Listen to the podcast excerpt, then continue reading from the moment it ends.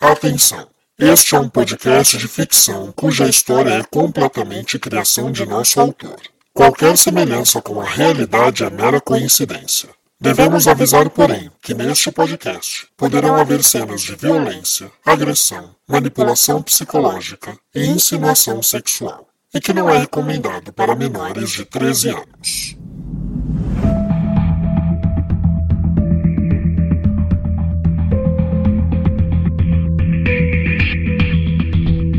Olá, caro ouvinte, seja bem-vindo a mais um episódio da segunda temporada de Sangue Meu. Se você está chegando aqui agora, Sangue Meu é uma audionovela em formato de podcast que já teve a sua primeira temporada completa e agora dá sequência na segunda temporada, portanto é uma história sequencial. Para que você não fique perdido, o recomendado é que você volte e ouça desde o primeiro episódio. Eu sou Rafael Gama, o autor e locutor dessa audionovela. Lembrando que Sangue Meu, assim como Enlace, a nossa outra audionovela, está sendo editada utilizando-se de tecnologia binaural. Isto significa que este podcast faz profundidade de som e divide efeitos sonoros entre os lados esquerdo e direito. Portanto, quando possível, a gente recomenda que você ouça o episódio da novela utilizando de fones de ouvido. Assim, a sua sensação será mais imersiva. Mas caso você não possa, não tem problema, siga ouvindo no seu carro, na sua caixa de som, no seu celular, como lhe aprouver. Na semana passada nós começamos uma nova tradição aqui, onde eu agradeço os nossos seguidores. Nós temos um perfil do Instagram que é @novela de ouvir, aonde a gente interage com os nossos ouvintes, fazemos perguntas, publicamos sempre que tem episódio novo e a gente quer cada vez mais a participação de vocês lá, porque é uma maneira da gente poder fidelizar o nosso público e poder estar em contato com vocês. Então, na semana passada, eu agradeci três ouvintes e hoje eu vou agradecer outros três. O nosso muito obrigado de hoje vai para os ouvintes Vitor Cariel, Lorena Pinto e Beatriz Barros. Obrigado, pessoal, por estar nos ouvindo, estar nos seguindo e sempre interagindo com as nossas publicações, com os nossos stories. Faz toda a diferença pra gente. Obrigado mesmo. E se você ainda não nos segue, vai lá no Instagram, arroba novela de ouvir. É rápido, é grátis e você pode utilizar as nossas publicações para divulgar para os seus amigos. Ah, e hoje o nosso intervalo comercial vai ser diferente. Recomendo que você ouça. Combinado? E esses foram os recadinhos de hoje, nada muito longo. Embora o episódio de hoje tenha muitas reviravoltas, então vamos lá, se prepara, separa uma pipoquinha, separa o seu refresco e vamos a mais um episódio de Sangue Meu.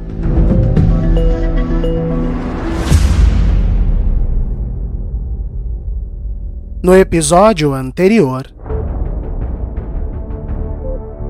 Só some da nossa vida. Pelo amor de Deus, deixe a gente em paz. A Duda é linda, Adriano. Parabéns. Tavares, ela foi enforcada? Não, um corte profundo na garganta foi o que matou. A corda mal foi usada para amarrar ela na cadeira, tava frouxa. Como se tivessem colocado ela lá de propósito. É, mas o problema é que se essas duas mortes forem mesmo do mesmo assassino, na primeira delas a Karina ainda estava internada. Mas ó, eu vou precisar de um assistente. O que que você acha? Eu trabalhar pra você? Fazendo o quê? Pesquisa de campo. Você precisava ver, meu irmão. Precisava ver a intensidade, a fúria no olhar dele. Eu tô quase certa de que eu tenho sim nas minhas mãos um caso de transtorno dissociativo de identidade, igual o do nosso falecido pai. Eu preciso estar munida de informações. Então você quer me usar como espião? Eu não quero que a senhora apareça mais naquele consultório, entendeu? Entendi. Será que temos um maníaco, um assassino em série solta na cidade e eles, em vez de fazerem o certo que é informar, querem mentir pra você? Hein, delegado Tavares? O que o senhor está escondendo do Brasil? Filho da puta. Júnior? Quer dizer que uma de suas jovens foi assassinada. É, isso não é nada bom para Doce acolher, dona Clarice. Nada bom. O que foi, Bárbara? Que cara é essa? Amiga, eu preciso que você me ajude. Eu, eu vou te infiltrar numa investigação paralela, já que eu não posso investigar por conta própria. Pode me chamar de Tavares.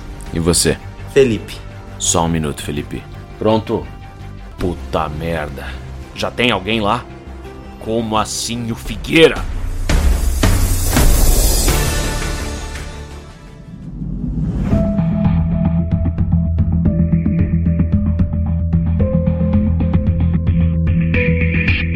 Sangue Meu, segunda temporada, episódio 5 Copycat.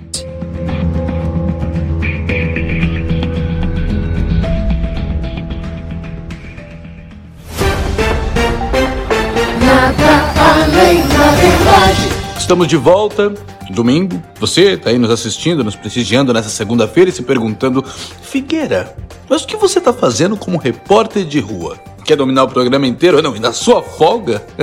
pois é, meu amigo. Pois é, minha amiga. Acontece que agora a população não consegue confiar naquilo que deveria ser uma fortaleza de proteção para nossa sociedade. Vocês vão ver daqui a pouquinho o depoimento da mãe da vítima, Dona Sueli, que entrou em contato com o nosso programa. Aliás, não. Aliás, eu vou mandar colocarem aqui no TP o número do WhatsApp que a gente criou exclusivo para sua denúncia. E por que a Dona Sueli ligou pra gente? Porque ela precisa de alguém que não desista de encontrar a verdade.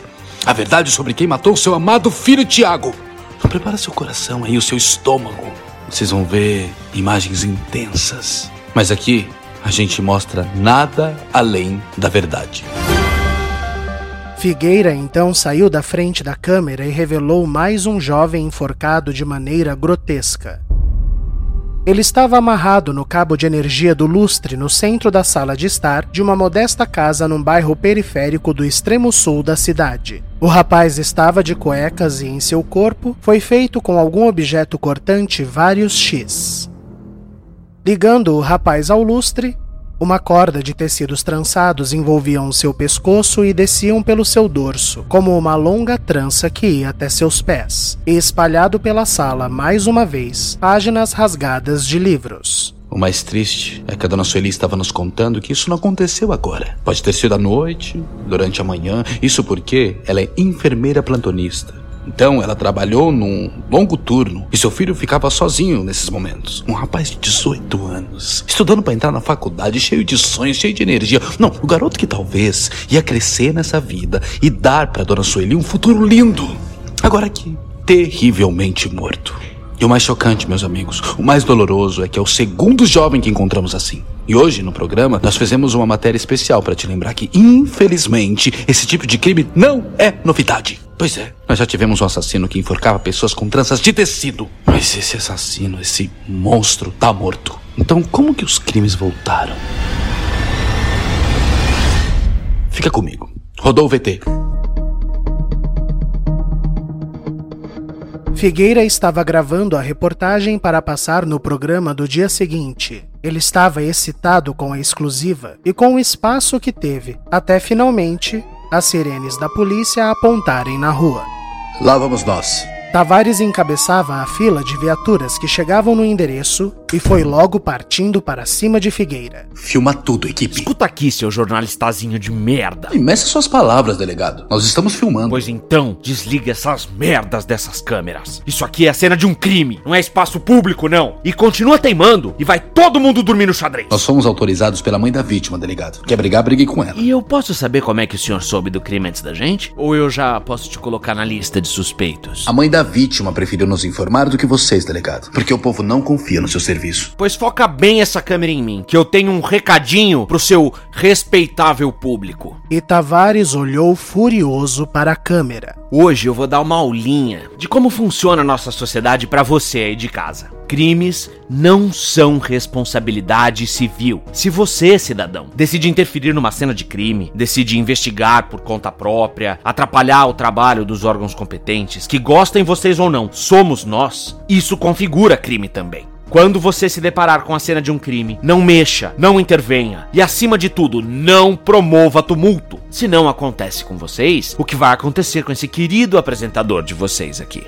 O quê? Ó, oh, pode prender todo mundo: apresentador, produtor, câmera, todo mundo pra cadeia. Como é que é? Mas deixa o câmera por último. Não quer audiência, Figueira? Toma aí, mostra ele entrando no camburão. Isso é um absurdo! Eu também acho, meu caro. Eu também acho.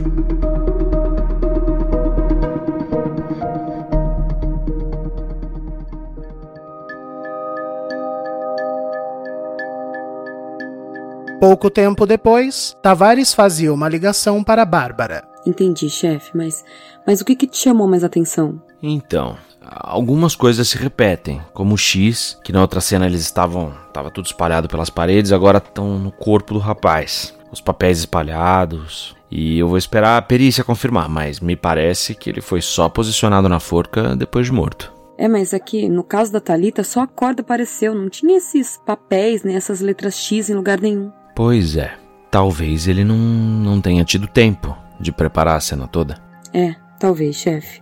Bom, vai me informando, tá bom? Pode deixar. Bárbara então desligou e ficou com a cabeça fervilhando. Solange brincava com Duda enquanto esperava. E aí, Bárbara? Outra vítima? Foi, mas. Nossa, mas tem algo muito errado. Solange, a primeira coisa que a gente tenta entender em casos assim é, é, a motivação. Num crime passional, num latrocínio, não tem, não tem assinatura, não tem planejamento. O criminoso, na verdade, ele tenta ao máximo não, não deixar provas. Ou ele deixa uma bagunça porque ele cometeu o crime num surto. Não é o caso de um assassino em série. Tem idolatria por trás. Ele, ele quer ser falado. Tem, tem um planejamento, um porquê.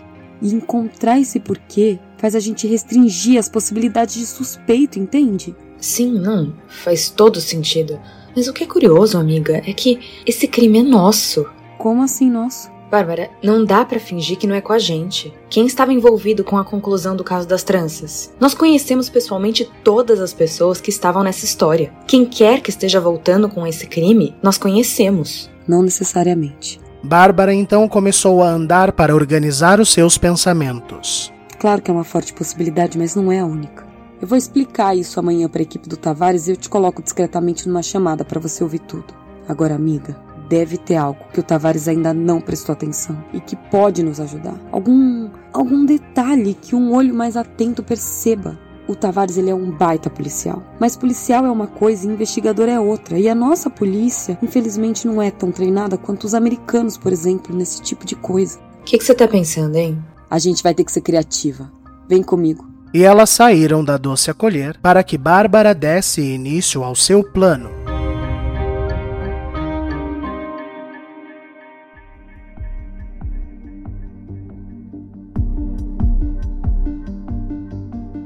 Na sala de Clarice, a conversa com Júnior tinha se estendido. O rapaz se mostrou preocupado com as consequências que a morte de Talita trariam para a reputação do local. Olha, Júnior, eu eu entendo as suas preocupações, é, entendo os seus apontamentos, inclusive te agradeço por vir aqui falar comigo. Mas, mas para ser muito sincera contigo, eu eu nem pensei nisso. A gente acabou de sofrer esse baque e a, a nossa cabeça nem consegue processar ainda que, que perdemos a nossa menina. Claro, Clarice, claro, eu, eu entendo. Por isso mesmo quis vir aqui. Eu quero ajudar. Você e a Bernadette são duas mulheres incríveis, mas não tem como não misturar razão com emoção. Por isso é importante ter mais alguém cuidando dessas coisas. É, seria bom sim, mas honestamente, eu não acho que você seria a pessoa certa para isso, Júnior. A recusa caiu como um soco no estômago do rapaz. Eu não entendo por quê. Eu as conheço, conheço o lugar. Clarice, uma má fama como que pode cair com esse crime pode prejudicar muito vocês. Empresas podem pular fora, especialmente quando o assunto é filantropia. A reputação de um local importa. E eu sei como negociar com empresas. Minha família cuidou disso minha vida toda. Eu sei.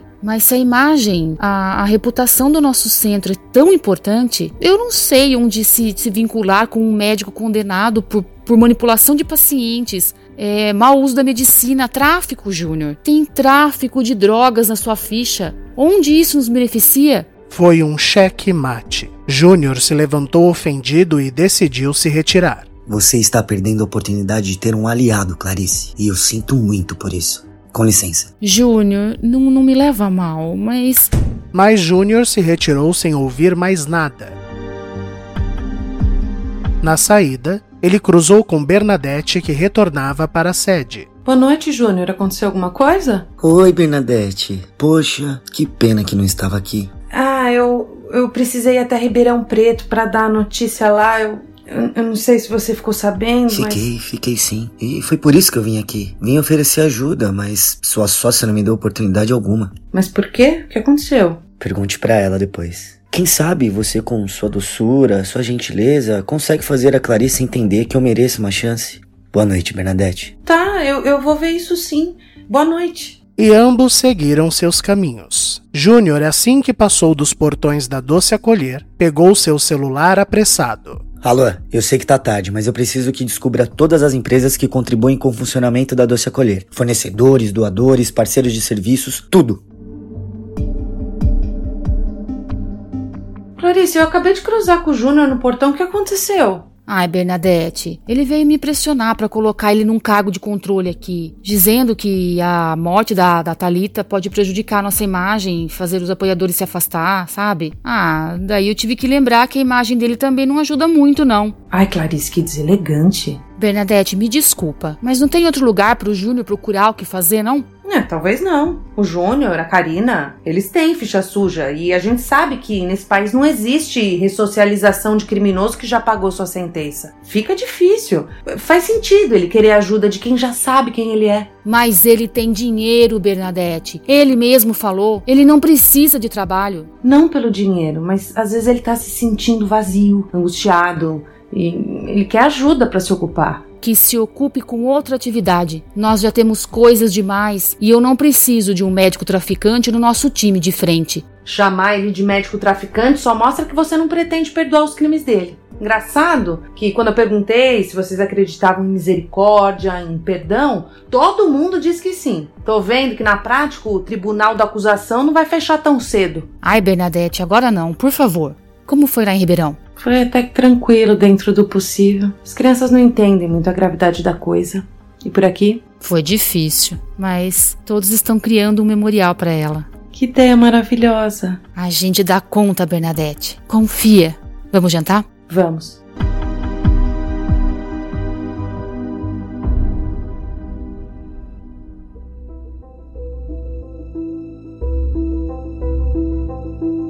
Em seu apartamento, Bárbara chegava com Eduarda encontrando Adriano na sala irritado. Você não atende mais seu celular, não, Bárbara? Foi quando ela percebeu as ligações perdidas. Ô oh, amor, perdão. Eu não vi, tava no silencioso. Tá, mas onde você estava? O domingo inteiro fora? Bárbara cogitou responder, mas se lembrou das orientações da doutora Bibiana para que Adriano não fosse importunado. Eu tive umas urgências no trabalho, Adriano. E levou a nossa filha junto? Claro que não, né, Adriano? Eu, eu deixei ela lá na sua mãe. Aliás, Adriano, eu tenho uma coisa para falar da sua mãe que me deixou muito nervosa. Você acredita que ela foi falar com o médico da Duda? Interferir no tratamento dela? Como assim, interferir? Ai, Adriana, ela não quis me explicar muito bem, mas você acredita que ela veio com uma história de querer oferecer uma parceria com o Dr. Luciano lá na Doce Acolher? Querer contratá-lo e aí a Duda faria o tratamento lá, sei lá, alguma coisa assim. E onde isso seria algo ruim? Bárbara não soube o que responder. Adriana, ela, ela não pode. Sei lá, ela, ela, ela, ele podia ter entendido tudo errado, achado que a gente estava chantageando ele, ele podia ter desistido da Duda, não sei. E Adriano chegou bem perto de Bárbara. Sabe o que eu acho, Bárbara? O que te incomodou é não ter o controle absoluto da situação. Como é que é? A simples ideia de que mais pessoas poderiam tomar decisões, ajudar e, e, participar ativamente da vida da nossa filha te deixou apavorada. Você é viciada em ter o controle de tudo. Da Duda, da tua profissão, de mim. Você gosta de que pessoas dependam de você ao seu redor. Isso não é verdade. Ah, claro que é, Bárbara. Eu não tomo uma decisão na minha vida sem ter que te consultar. Você fica cavucando tudo que eu faço para poder me orientar, porque isso te alimenta. Porque é isso que um casal faz, Adriano. Ah, é? E quando foi a última vez que você pediu meu conselho para algo seu? Bárbara buscou em sua memória. Eu, eu não sei, de cabeça assim, eu, eu, não lembro, mas. Não tem, Bárbara. Você ama ter o controle das coisas e detesta que alguém interfira nisso. E isso é irritante. Por isso você se apaixonou por mim, porque eu sou dependente e se bobear, até a até a doença da Duda faz bem para você. Foi a gota d'água. Sai da minha casa. Desculpa, desculpa, desculpa, eu, eu exagerei, me perdoa. Não me interessa. Eu não quero olhar para você. Eu não quero ouvir a tua voz mais hoje, Adriano. Bárbara, eu. Foi sem querer. Vai dormir no hotel, na tua mãe. Paga uma puta da esquina, dorme no motel, não me importa. Eu só quero que você saia da minha casa. Eu vou tomar um banho. E é o tempo que você tem para você fazer uma mochila com uma muda de roupa para amanhã. E quando eu sair desse banheiro, eu não quero ver a tua cara, Adriano. Tá certo. E Bárbara levou Eduarda para o berço enquanto ia aos prantos para o chuveiro.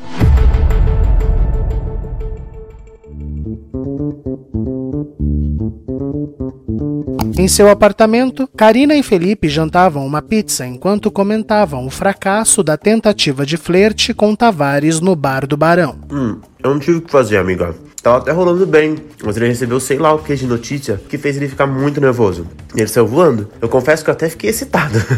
Com ele nervoso, daquele jeito, os músculos inchando assim de ódio. Ai, gay, menos. Hum, eu sei que não foi culpa sua. Eu tava vendo tudo. Acontece que o Tavares, assim como minha outra amiga, ah, eles são muito focados no trabalho. E isso chega uma hora que não faz muito bem, né? A pessoa não vive, ficou obcecada. Hum, ele merece relaxar. Ah, eu ia amar relaxar aquele homão todo. É por isso que a gente vai pro plano B. Pega o seu celular, vamos dar uma olhada no Instagram dele. Felipe abriu o aplicativo e Karina ditou o nome de usuário de Tavares, fazendo surgir o perfil do policial. Ixi, amiga, é privado. Será que eu peço pra ele me aceitar? Não, bicha, tá louca? Como você ter encontrado o perfil dele se vocês mal trocaram contato? Ele vai achar que você tá perseguindo ele. Não, espera. Karina então pegou seu próprio celular e abriu seu aplicativo, onde o perfil de Tavares já estava liberado para acesso. Ah, você tem ele aceito aí? Tenho. Tá bom, mas o que, que a gente tá procurando mesmo? Lugares em comum. Vai passando as fotos. Amiga, quem que é essa mulher nessa foto de perfil? Nossa, não é você, né? Ai, claro que sou. Foca no projeto. Vai rolando as fotos aí. Passadas algumas fotos, uma em particular chamou a atenção de Karina. Aqui, essa, amplia. Era uma selfie de Tavares em uma academia de musculação. Gente, olha o braço desse homem. Não é esse foco, garoto. Ali, o nome da academia. Academia Body Motion. Body Motion. Vamos ver se tem site. Rapidamente, Karina se colocou a pesquisar na internet. Vamos ver. Unidades em São Paulo. Ah, olha lá, tem uma pertinho da delegacia. Certeza que ele malha lá. Dá pra fazer matrícula online, me empresta o documento. E um minuto depois. Prontinho, Felipe. Ai, você é o mais novo membro da Body Motion. E ó, amanhã a gente vai acordar cedo. A unidade abre às seis. Você vai ficar na porta de tocar esperando o Tavares chegar. Quando ele entrar, você entra. Karina, a gente pode ficar o dia inteiro de castigo nesse lugar? Tudo isso pra pegar o tira da pesada? Ah, é divertido, vai. A gente não tá fazendo nada. É, aliás, você. Eu tenho os meus compromissos. Mas a gente vai se falando por mensagem. Que compromissos, mulher? E, e vem cá, eu, eu tô te achando muito obcecada pra eu pegar esse homem. Qual que é a real, hein? Vamos trocar a real por reais. E Karina tirou da carteira mais 300 reais e deu para Felipe. Diga obrigado, dona Karina. E Felipe pegou o dinheiro feliz. Obrigado, dona Karina. Intervalo comercial.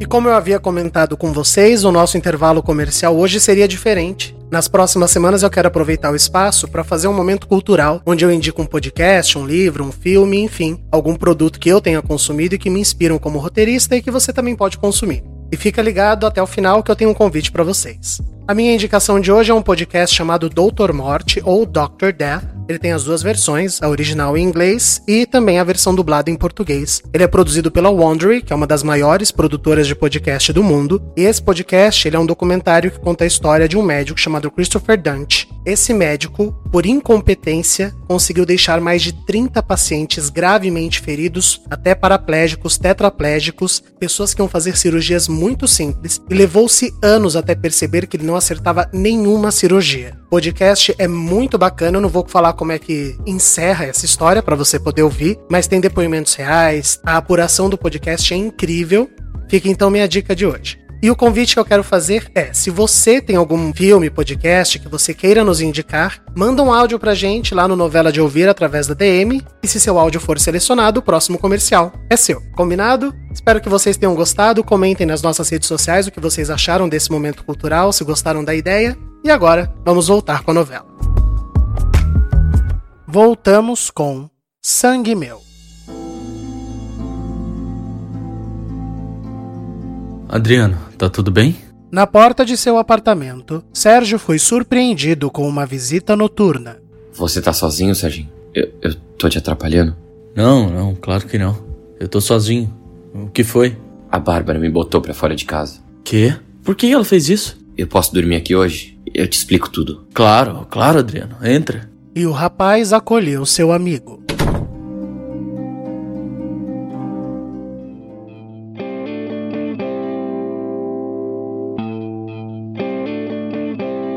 No dia seguinte, quem foi surpreendida com uma ligação logo cedo foi Bibiana. Alô? Oi, doutora. É, me desculpa te ligar tão cedo. Aqui é a Bárbara, a esposa do Adriano. O estômago de Bibiana gelou de adrenalina. O Oi, Bárbara. Aconteceu alguma coisa? Aconteceu, doutora. Ontem a gente teve uma briga muito feia e ele me fez umas acusações terríveis. Você acredita que ele chegou a dizer que eu, eu gostava do fato da nossa filha ser doente? Meu Deus, que. Não, eu sinto muito, Bárbara. Obrigada, mas eu nem consegui dormir de tanta preocupação. Eu sei que ele tem tido crises, mas na hora da raiva eu acabei mandando ele dormir fora. Só que eu não sei como é que ele vai estar. Se a senhora puder falar com ele. Claro, Bárbara. Eu vou fazer o que eu puder para ajudar, viu? Muito obrigada, doutora. E Bárbara desligou mais aliviada. Já Bibiana saiu dançando de seu quarto. Cai, cai, balão, cai, cai, balão aqui na minha mão. Alguém acordou com o pé direito hoje, hein? O pé, o braço, o peito, a virilha, tudo, meu irmão, tudo! Nossa! que segunda maravilhosa! Posso saber o que, que aconteceu? A sua paciente e o meu brigaram feio. E por acaso isso é motivo de tanta alegria? Eu já te expliquei, meu irmão. Eu preciso do Adriano por inteiro para atingir os objetivos da minha pesquisa. Eu vou provar que o transtorno dissociativo de identidade existe e, mais ainda, eu vou desenvolver um tratamento de cura. Mas eu preciso do meu paciente zero. Eu preciso do Adriano para mim e você vai me ajudar nisso. Ih, eu não sei não, Bibiana. Eu acho isso muito arriscado. Toda grande pesquisa médica é arriscada, Luciano. E você também quer cuidar da filha deles, não quer? Tá, só vamos com calma. Calma. Meu amor, olha para mim. Eu tô plena, meu querido. Eu vou fazer café. E a médica se retirou vitoriosa.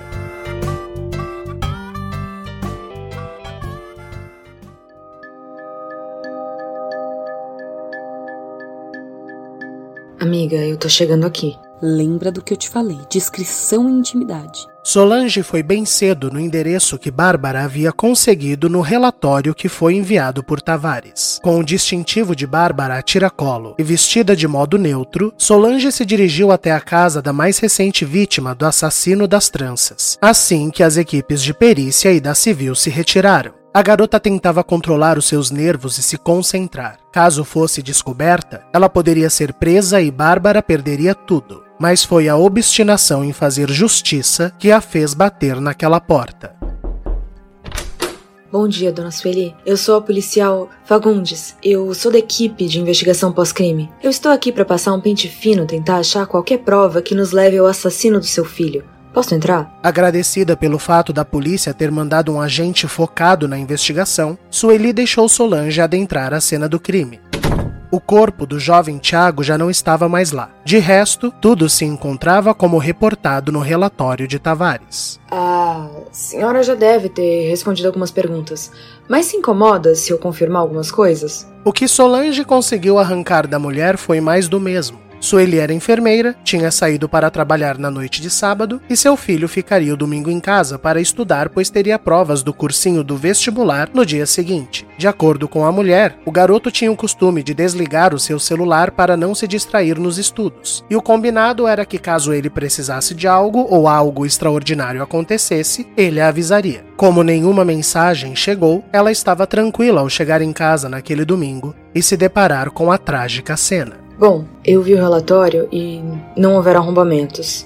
Quem quer que tenha entrado, seu filho autorizou. Algum caso de inimizade, intriga familiar, algum nome que se destaque para a senhora? Mas a mulher negou veementemente. Disse que Tiago era muito tranquilo e que no máximo saía com um grupo de amigos às vezes para se encontrar na praça. Nada demais. Solange então pediu para ver as conversas que ela tinha com o filho, tentando talvez identificar alguma suspeita. Mas, como a mulher havia dito, eles não se falaram durante todo aquele dia. E esse mundaréu de folhas? A polícia chegou a levar os seus livros que o criminoso rasgou? Mas essa foi uma pergunta que a polícia não havia feito para Sueli, e cuja resposta pegou Solange de surpresa. Como assim não eram seus livros?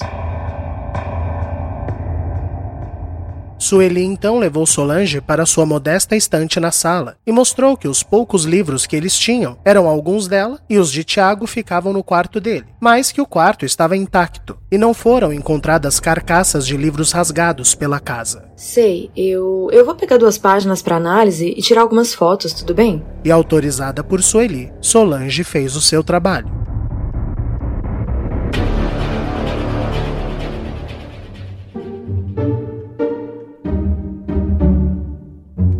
Tavares teve de fato um domingo difícil e trabalhoso, mas a adrenalina o fez querer aliviar o estresse em meio a supinos e leg presses. Então foi empolgado que ele se dirigiu para seu treino de segundas na academia Body Motion. Hum, olha lá. Bom dia, gatão. Esperando num canto, Felipe viu o delegado se dirigir ao prédio da enorme academia e o acompanhou para dar sequência ao plano de Karina.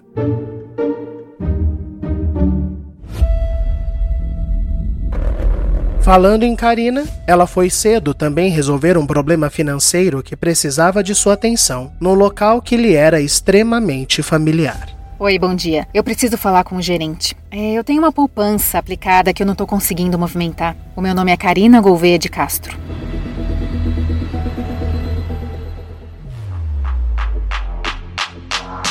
Olha só quem treina aqui. Empolgado em cruzar com Felipe na academia, Tavares veio logo cumprimentando o rapaz. Olha só!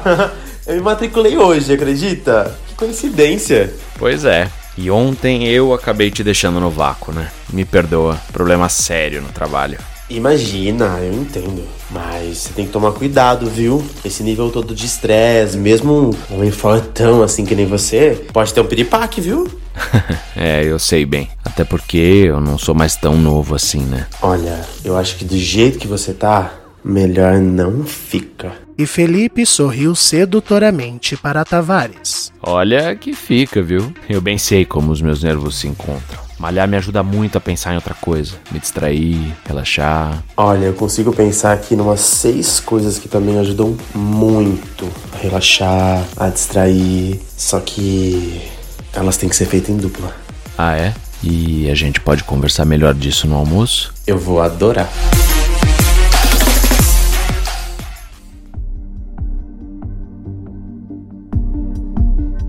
Na delegacia, Tavares havia avisado a equipe de que Bárbara passaria informações importantes para a investigação. Bárbara deixou Duda na doce acolher e foi para a delegacia enquanto falava com Solange. Solange, tudo certo por aí? Eu acho que temos umas pistas. Te conto depois. A reunião vai começar? Vai sim, eu vou te pôr numa chamada, tá bom? Beleza.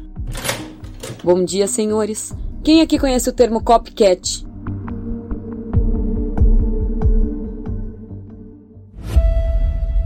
No Banco Virtude, Sérgio e Adriano chegaram juntos. Você vai tentar falar com a Bárbara? Ai, não sei, Serginho. Eu acho melhor ela me procurar, eu que dei a mancada, sei lá. Eu não quero piorar o que já tá ruim, sabe? Tá certo. Se é que dá pra coisa piorar, né? Bom dia, meninos. Karina.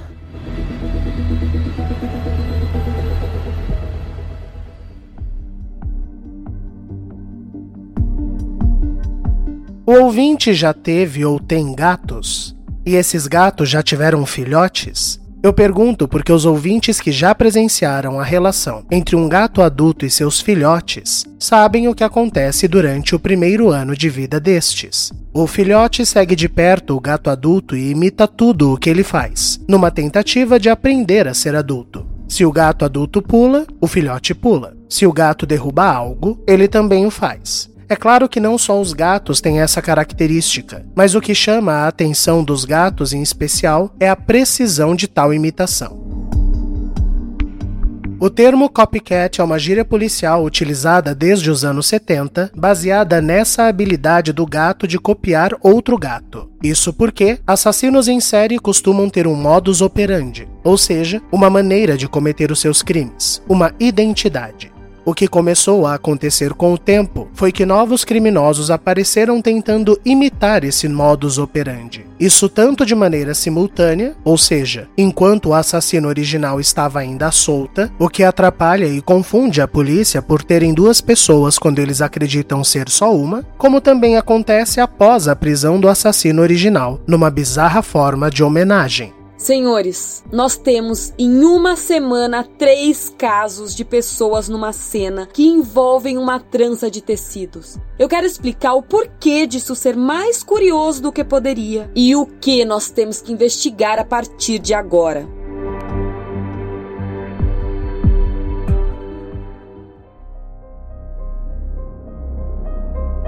Karina, o que você tá fazendo aqui? Você quer que eu chame a segurança, Adriano? Por mais raiva que você tenha de mim, Serginho, eu não provoquei nenhum tumulto aqui. E goste você ou não, eu sou uma mulher livre. Eu não vim causar nenhum problema. Duvido. Fala logo, Karina. Calma. Eu tô aqui como cliente, tá? Acontece que eu já tive acesso às contas que eram da minha família, porque tava em outro banco.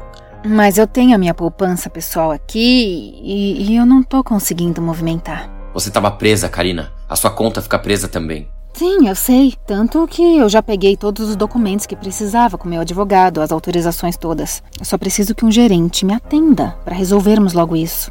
Adriano. Deixa, Serginho. Vem comigo, Karina. E os dois seguiram para a sala de Adriano.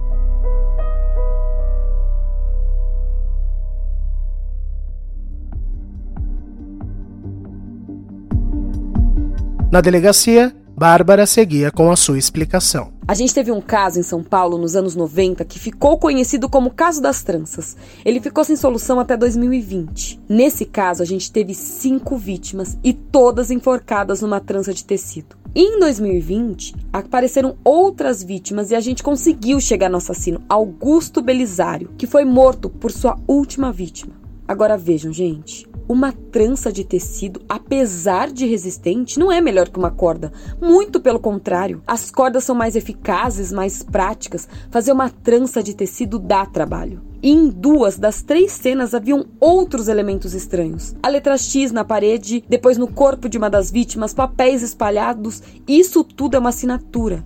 Quem quer que esteja cometendo esses crimes não quer passar desapercebido. Na sua frente, os policiais tomavam nota de tudo. Essa é a principal questão, porque é isso que motiva um copycat, a atenção. Eles são ególatras, eles gostam da fama. E é claro, gente, que um crime que remeta a outro crime nacionalmente famoso vai alçá-los a essa fama de maneira instantânea. Então, a gente pode estar tá lidando com alguém que foi relacionado ao antigo caso, como por exemplo, um filho de uma das vítimas que não ficou muito bem da cabeça, ou de repente alguém da família do antigo assassino. Ele viajou bastante, pode ser que ele tenha filhos por aí e tenha algum deles que queira vingar a memória do pai, não sei mas também existe a possibilidade de fãs. Esses são os mais loucos ainda. Alguém que idolatra o antigo assassino e quer se tornar ele. De toda forma, gente, hoje nós temos a tecnologia. Pesquisem. Nós não estamos acostumados a serial killers, mas senhores, a gente agora está atrás de um.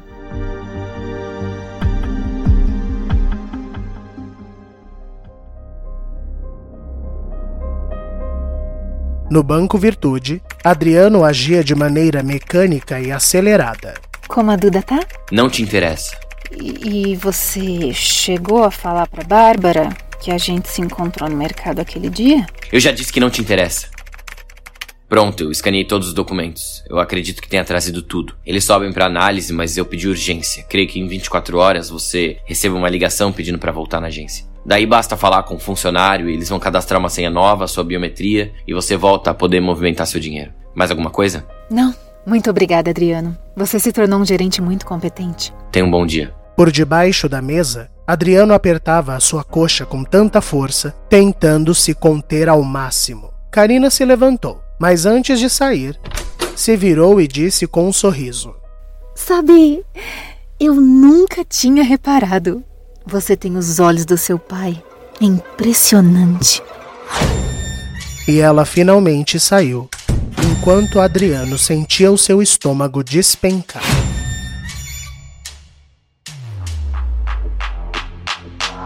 Na Body Motion, Tavares terminava o seu treino. Tudo combinado então? Almoço hoje? Onde eu te encontro? Ah, escolhe um lugar. Aí você me manda mensagem e eu te encontro lá. Não vai me dar bolo, não, né? E eu sou louco? E o celular de Tavares tocou. Não é possível! Ok, ok. Olha, eu. Eu preciso ir, mas te vejo mais tarde. Agora você tem meu número. Ô, se tenho. Ó, não vai furar, hein? E Tavares sorriu como não sorria há muito tempo. E eu sou louco.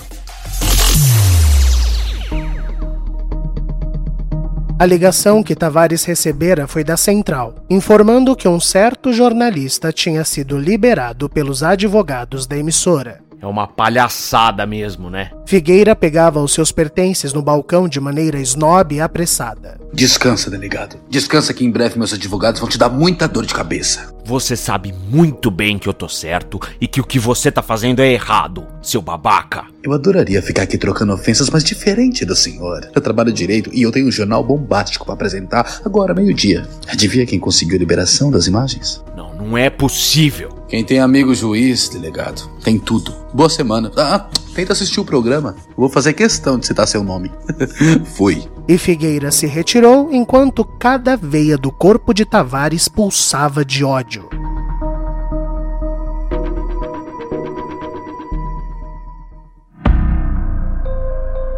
Quem também pulsava de nervoso em sua sala era Adriano.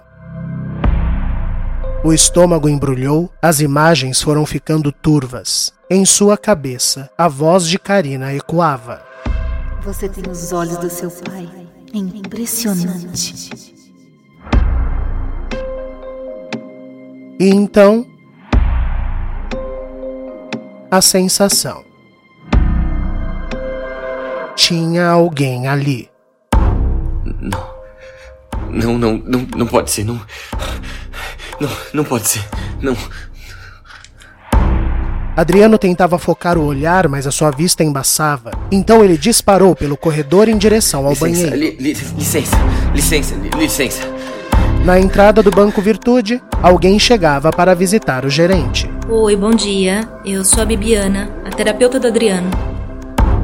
Dentro do banheiro, Adriano molhou seu rosto fazendo uma sujeira. Ele tremia, mas a sensação de perseguição não passava.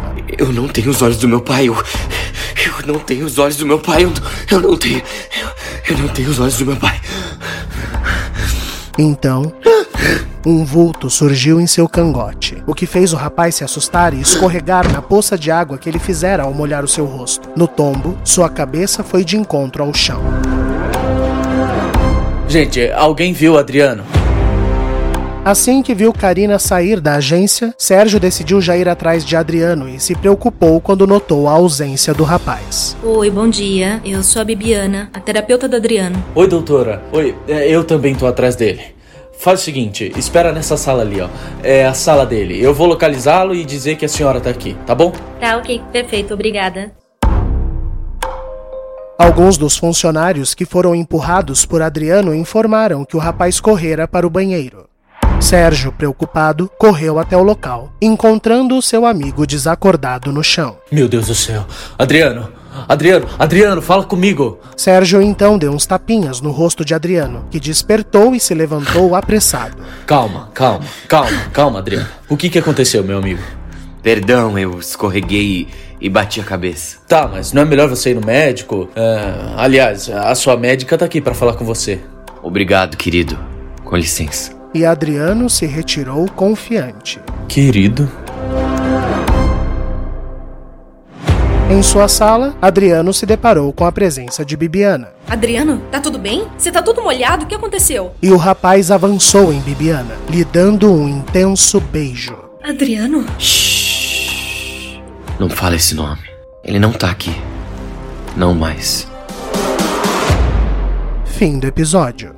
Hush, Charlotte, Charlotte, don't you cry.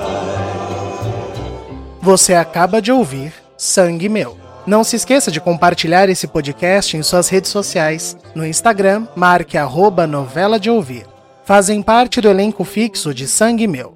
Aline Neves, Aline Penteado, Bruno Soares, Gabriel Vernucci, Giovanni Pilan, Ellen Kazan, João Paulo Lourenço, Júlia Zan, Mariana Guazelli, Rafael Alvim, Tássia Melo, Vinícius Torres e Vitor Nono. O roteiro, a direção e a edição são meus, Rafael Gama. A identidade visual da segunda temporada é de Júlia Zan. Siga o nosso perfil no Instagram, arroba novela de ouvir, e fique por dentro de tudo. Esperamos você na próxima semana. Até lá, se cuida!